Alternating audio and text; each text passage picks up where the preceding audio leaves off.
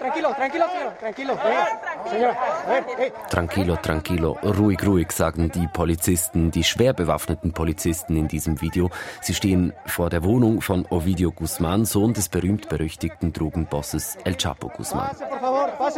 Das, was wir da hören, das war 2019. Es geht um die spektakuläre Verhaftung von Ovidio Guzman. Kurz danach kam er wieder frei und gestern haben ihn die Behörden erneut geschnappt.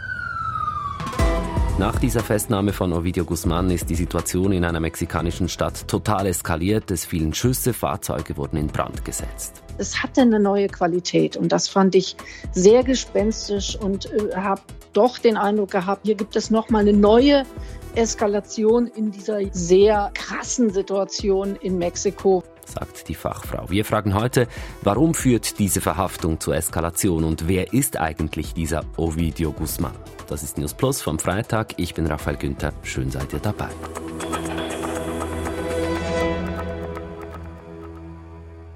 Fast alle Drogenbosse haben einen Übernamen, das wissen wir ja spätestens seit all diesen Serien, Narcos, El Chapo etc.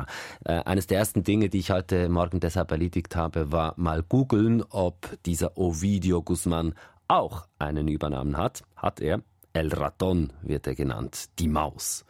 Er ist 32-jährig und so fürs Bild hat er eine feine Statur. Auf manchen Bildern sieht man ihn mit Cowboyhut und auf anderen im Cap. Na, vor allen Dingen muss man natürlich seinen Vater kennen, den berühmten Chapo Guzman, Joaquin Guzman El Chapo, der Kurze genannt.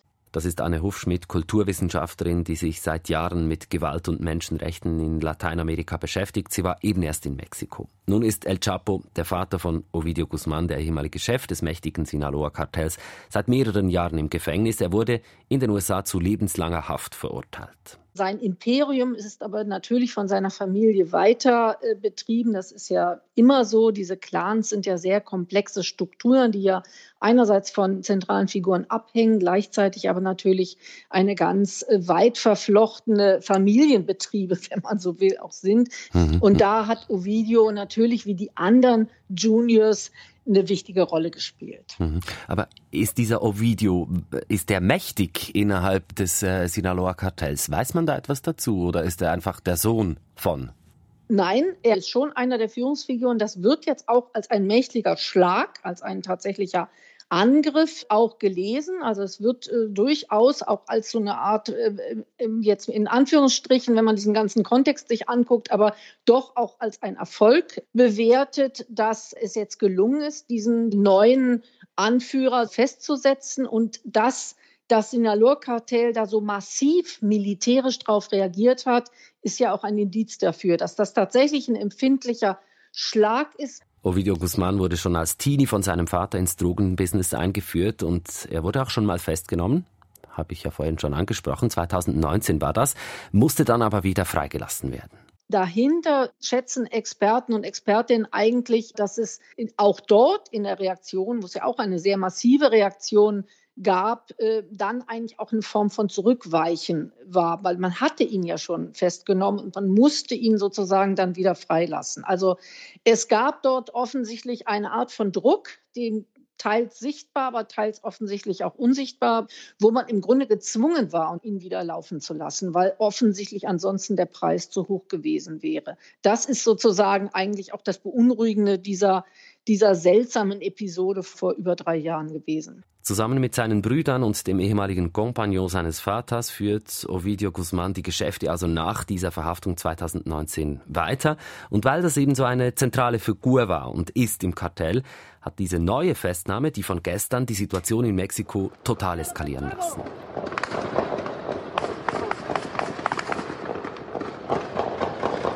In der Stadt Culiacán im Norden Mexikos kommt es zu Schießereien, wie diverse Videos bei mexikanischen Medien zeigen. Teilweise sieht es aus wie in einem Kriegsgebiet, Lastwagen brennen, es fallen Schüsse, gepanzerte Fahrzeuge sind auf den leergefegten Straßen unterwegs. Am Flughafen gerät gar ein Flugzeug unter Beschuss. Und auch eine Kaserne wird laut den Behörden angegriffen.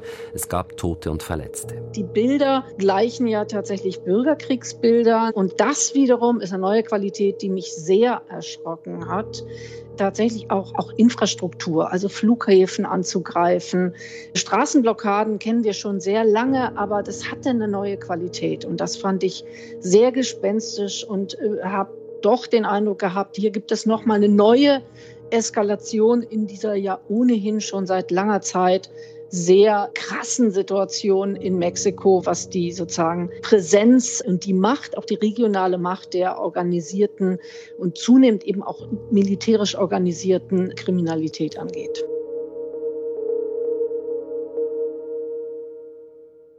Und diese organisierte Kriminalität, die ist in Mexiko sehr verbreitet. Es gibt sehr viele verschiedene Kartelle. Damit kennt sich Ann-Kathrin Mellmann aus, langjährige Korrespondentin der ARD in Mexiko. Heute lebt sie wieder in Deutschland. Im Fall der Guzmans, also Sohn El Raton und Vater El Chapo, geht's eben ums Sinaloa-Kartell, das es schon seit Ende der 80er Jahre gibt. Die ganze Macht übernahm El Chapo angeblich 1995 in diesem Kartell. Er kam dann immer mal wieder ins Gefängnis, brach aus und 2017 wurde er an die USA ausgeliefert. Man hat, glaube ich, so angenommen in der Zeit, in der El Chapo, also der Vater von Ovidio Guzman, verhaftet wurde und dann an die USA überstellt wurde, dass dann jetzt vielleicht eine Phase anbricht, in der das Kartell zerfällt, äh, vielleicht auch äh, zugrunde geht, aber das ist eben nicht passiert. Und ähm, also was man, glaube ich, feststellen kann, ist, dass dieses Kartell sich in, innerhalb ähm, seiner eigenen Strukturen ein bisschen aufgespalten hat. Die mexikanischen Experten sprechen da jetzt immer von so vier Untergruppen, die sich gebildet haben. Und ja, zu einer dieser Teilgruppe gehörte Ovidio Guzman nun eigentlich auch nur zusammen mit seinen drei Brüdern. Also diese vier Brüder haben eine von vier Untergruppen geführt. Das heißt, ähm, es ist eigentlich davon auszugehen, dass auch jetzt die Macht des Kartells nicht gebrochen ist mit dieser Verhaftung, sondern dass es wahrscheinlich sogar nahtlos weitergehen wird. Also wenn einer weg ist, dann kommt schon gleich der nächste. Ja, so war das in der Vergangenheit im Falle des Sinaloa-Kartells immer. Ich habe mich auch häufig gefragt und mit Expertinnen und Experten in Mexiko darüber gesprochen, woran das eigentlich liegt. Und natürlich hat es auch daran gelegen, dass wann immer der Chapo im Gefängnis war, ja die Geschäfte weiter liefen. Also man hatte sich schon immer auf diese schwierigen Zeiten vorbereitet.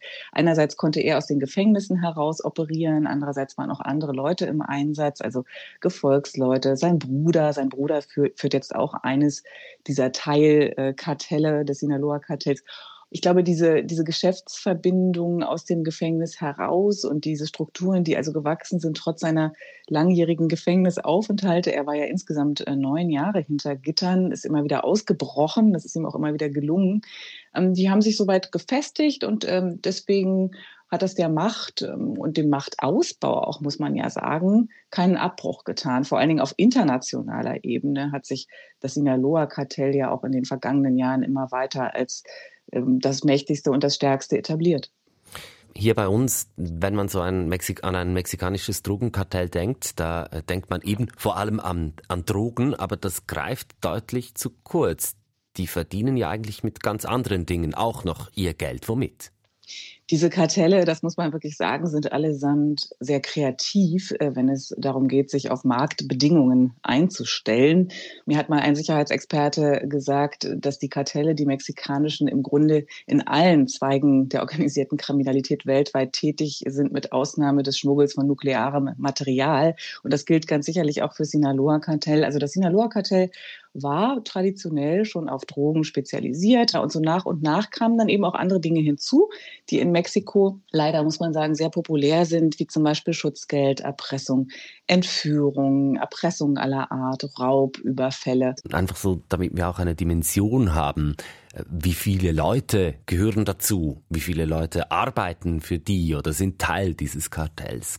Es gibt natürlich Schätzungen dazu. Also vor ein paar Jahren gab es Schätzungen von investigativ arbeitenden Journalisten, die meinten, dass ungefähr 15.000 Menschen allein in Mexiko unter Waffen stehen. Es gibt auch Schätzungen, wonach in Mexiko ungefähr 500.000 Menschen insgesamt bewaffnet sind und für das organisierte Verbrechen arbeiten. Wie viele nun davon zum Sinaloa Sinaloa-Kartell gehören, das ist natürlich unbekannt. Aber wenn man sich eben auch anschaut, das Sinaloa-Kartell ist ja wirklich ja, hat diese Exportexpertise, ist also wirklich weltweit vertreten, dann kann man sich ungefähr ausrechnen, wie viele Menschen mit dranhängen an diesen Strukturen. Das zeigen internationale Ermittlungen auch immer wieder, ob das in den Niederlanden ist oder zum Beispiel auch in Spanien wo es erst kürzlich wieder Festnahmen gegeben hat von Mitgliedern des Sinaloa-Kartells. Also man ist da zahlenmäßig eine kleine Armee, glaube ich.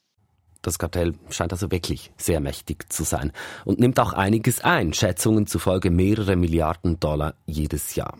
Wohl auch künftig ohne Ovidio Guzman, der jetzt verhaftet wurde. Und dieser Zeitpunkt, der Zeitpunkt dieser Verhaftung, der ist entscheidend. Also dieses Timing kann eigentlich kein Zufall sein sagt Kulturwissenschaftlerin Anne Hufschmidt. Denn kommende Woche steht ein wichtiger Termin an in Mexiko. US-Präsident Joe Biden, Kanadas Regierungschef Justin Trudeau und der mexikanische Präsident Andrés Manuel López Obrador treffen sich am sogenannten Nordamerika-Gipfel. Und da deute alles darauf hin, dass Mexiko mit der Festnahme von El Chapo Jr. demonstrieren wollte, hey Leute, schaut her, wir haben es eben doch im Griff es scheint schon sehr eindeutig das dringende Bedürfnis nach einer Erfolgsmeldung und nach diesem großen ähm, Imageproblem, was Mexiko hat, dass äh, Mexiko, die mexikanische Regierung nicht entschieden genug den, den Kartellen und diesen Führungsfiguren, insbesondere der Guzman-Familie, entgegentritt und jetzt sozusagen endlich da eine Erfolgsmeldung zu bringen hat, äh, rechtzeitig bevor die Gäste, die hochkarätigen Gäste in Mexiko-Stadt eintreffen. Das habe wohl eine monatelange Geheimdienstrecherche gegeben, die jetzt punktgenau mit dem Zugriff geendet habe, vermutet Anne Hufschmidt. Die USA hätten längst die erneute Verhaftung von Ovidio Guzman gefordert. Das sagt ja schon ziemlich viel aus über die mexikanische Politik. Also man wartet zu, bis äh, man irgendwie so eine Erfolgsmeldung braucht und sie sich noch, äh, die, die einem noch gut ansteht und dann greift man erst zu. Das ist in der Tat symptomatisch und bedauerlich dass äh, Mexiko bislang weder die aktuelle Regierung und auch nicht die Vorgängerregierung tatsächlich aus einem eigenen Interesse, aus einem auch wirklich weiten Verständnis von einer eigenen Souveränität, dass man sozusagen wieder Herr über das eigene Territorium werden will, äh, äh, nicht, nicht in erster Linie Rechnung dreht, sondern immer reagiert auf diesen Druck aus dem Norden und bislang auch diese, diese Figuren, die dann festgesetzt werden, ja immer mehr oder weniger äh, umgehend auch in die USA ausliefert und die Prozesse, und das ist auch ein, ein wirklich sehr beunruhigendes Symptom, dass diese Prozesse dieser Kartellbosse eigentlich immer in den USA stattfinden. Mexiko lagert also diese Drogenbossprozesse aus, unter anderem auch darum, weil die Macht der Kartelle nicht an einzelnen Köpfen hängt, sondern weil es ein ganzes Netz an Korruption und Verstrickungen gibt. Die Drogenkartelle in Mexiko werden seit den 80er Jahren immer mächtiger durch die Einnahmen aus dem Schmuggel in die USA und da gibt es seit Jahrzehnten immer wieder neue Allianzen, auch mit kolumbianischen Kartellen. Deutlich verschlimmert hat sich die Situation in Mexiko, das sagen ganz viele Fachleute, deutlich schlimmer wurde alles 2006. Der damalige Präsident Felipe Calderón wollte die Kartelle bekämpfen und die USA unterstützten diesen Krieg finanziell, die Gewalt eskalierte. Und in den vergangenen 16 Jahren sind in Mexiko gemäß Schätzungen der UNO mehr als 350.000 Menschen ermordet worden. Zehntausende sind verschwunden. Und so die aktuellste Zahl 2021 gab es in Mexiko im Schnitt 94 Morde pro Tag. Und auch wenn der aktuelle mexikanische Präsident im Wahlkampf vor fünf Jahren Umarmungen statt Kugeln versprach, ein Ende der Gewalt ist nicht absehbar. Die Drogenkartelle schmieren Polizisten, Richterinnen und Politiker. Wer nicht annimmt, fürchtet um sein Leben. Und man hat natürlich da immer die Sorge, dass all dieses in solchen Prozessen dann auch ins Licht kommt. Und daran hat, hat tatsächlich ein Großteil auch der politischen Klasse in Mexiko noch immer kein besonderes Interesse. Deshalb lagert man das dann gerne in die USA aus, was aber eigentlich ein ziemlich fataler Effekt ist, weil das immer das Gefühl in der mexikanischen Bevölkerung eigentlich noch verstärkt, sowas wie Rechtsstaat haben wir selber hier nicht. Hm. Wir sind, unsere Staatlichkeit ist nicht in der Lage, uns äh, als Bevölkerung auch zu schützen vor, diesen, äh, vor, vor dieser ungeheuren Gewalt, die mit den Drogenkartellen einhergeht. Seit Jahren schon wütet dieser Drogenkrieg, dieser Krieg unter den Kartellen und Sicherheitskräften in Mexiko. Und nicht nur wir, auch ihr fragt euch, Warum kriegt Mexiko das Problem eigentlich einfach nicht unter Kontrolle? Eine Userin schreibt dazu auf der SRF News App, in Mexiko ist die Polizei längst gescheitert und ein anderer User meint, wenn hier nicht ein Umdenken bei den Herrschenden stattfindet, dann sehe ich schwarz für Mexiko ja, da stellt sich ja schon die Frage, ist das alles wirklich so aussichtslos? Damit nochmals zurück zu Ann-Kathrin Mellmann, der ehemaligen ARD-Korrespondentin.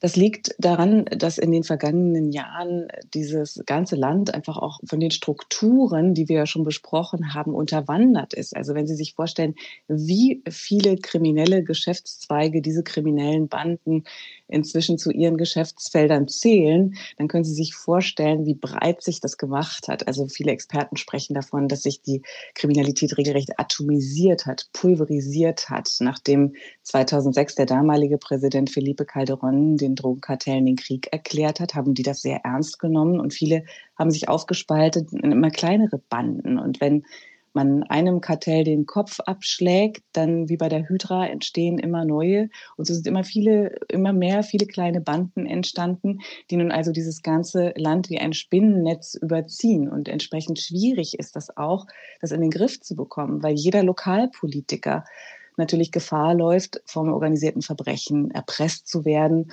oder von sich aus freiwillig dort mit einsteigt in diese Strukturen und korrupt wird und dort sein Geld verdient. Und das gilt leider auch für Sicherheitskräfte. Der ganze mexikanische Staat ist inzwischen unterwandert von der organisierten Kriminalität.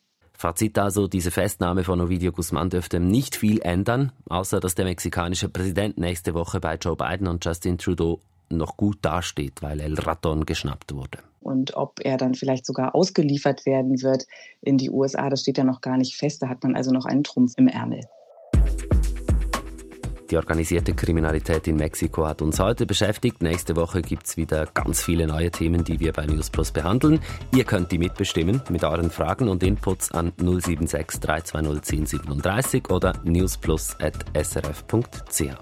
Produziert hat heute Selin Rawal. Ich bin Raphael Günther. Wir wünschen ein gutes Wochenende und sagen bis gleich.